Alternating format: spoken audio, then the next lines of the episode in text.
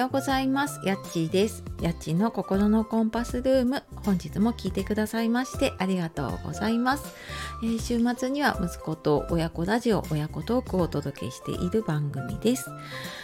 えー、週明けですね。5月の終わりになりますがいかがお過ごしでしょうか？いやなんかあの 毎日のようにこう配信してるんですけれどもね。毎日毎日あの日にちが経つのが早いなと思いながらそう日にち確認しながらねやっているので早いなと思いながらはい毎日やっております、えいつもね聞いてくださったりたくさんねいいねコメントなどもありがとうございます。えー、今日はですね、えー、SNS 発信での、まあ、私自身のね失敗談って前にもちょこっと話したりはしたんですけどね。ちょっとあのもう一度話してみようかなと思うのでちょっとゆるっとね聞いてもらえたら嬉しいです。はい、えー、SNS とかね情報発信、まあ、いろんなこの音声配信もそうだと思うんですけれどもねしていてなんかあなたはどんな悩みを持っていたりとか どんな失敗とかがありますか？きっとねあのこう正解がないものなのできっといろんな失敗というかねうまくいかなかったことだったりとか今も試行錯誤をしているっていう方もね多いのかなって思います。で私も SNS、まあ、結構いろんなのをやってきていてもともとは実名でやっているような Facebook とかあとま個人のインスタとかはだいぶもう何年も前からねやってたりしてでまあ匿名でというか本当 SNS としてやり始めたのは1年ちょっと前かな去年の初めぐらいからツイッターとかね、まあ、ブログを始めるのをきっかけにツイッターとかあと、まあ、それで音声とかねいろいろやり始めてまあ1年ちょっとかな。です。ってなんかその中でね一番あなんかこれが失敗というかね自分の中ですごい陥りやすいことだなと思っているのがこうフォロワーを増やそうとしてしまうことかな。なんかその数字にこだわってしまったことっていうのがすごくうんまあ、特にツイッターとかが多いんですけれどもだなって思っています。でツイッターってあの有益な発信をすればフォロワー増えるっていうんですけれども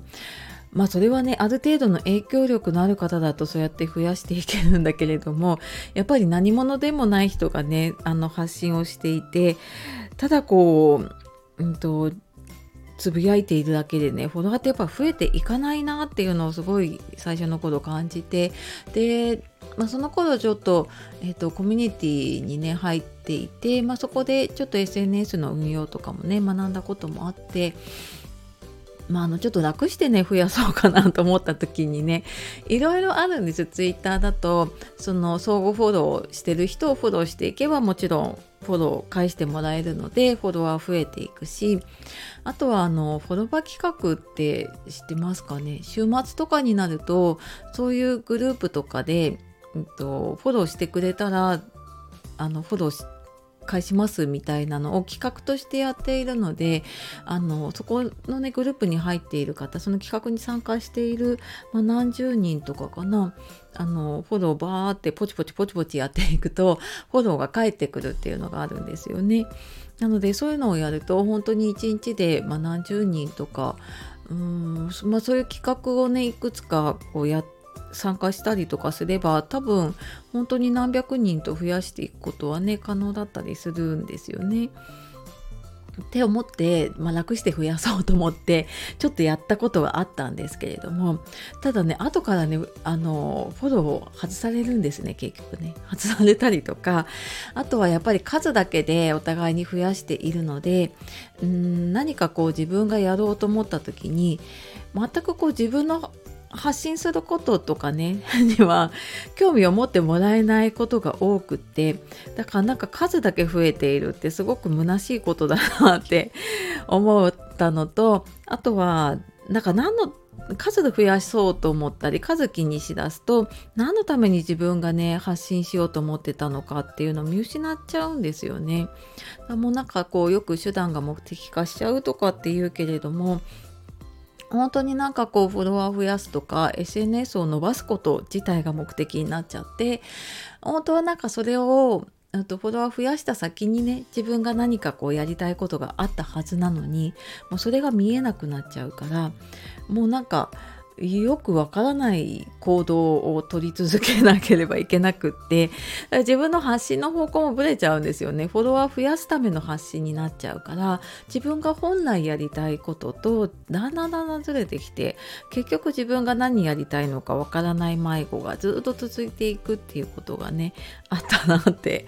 思うのであの本当にね、えー、とフォロワー数数にあのこだわるというかね数だけ増やそうっていうのは本当に私の中では失敗だなっていうふうに思っています。まあ、これ人によると思うのでねあの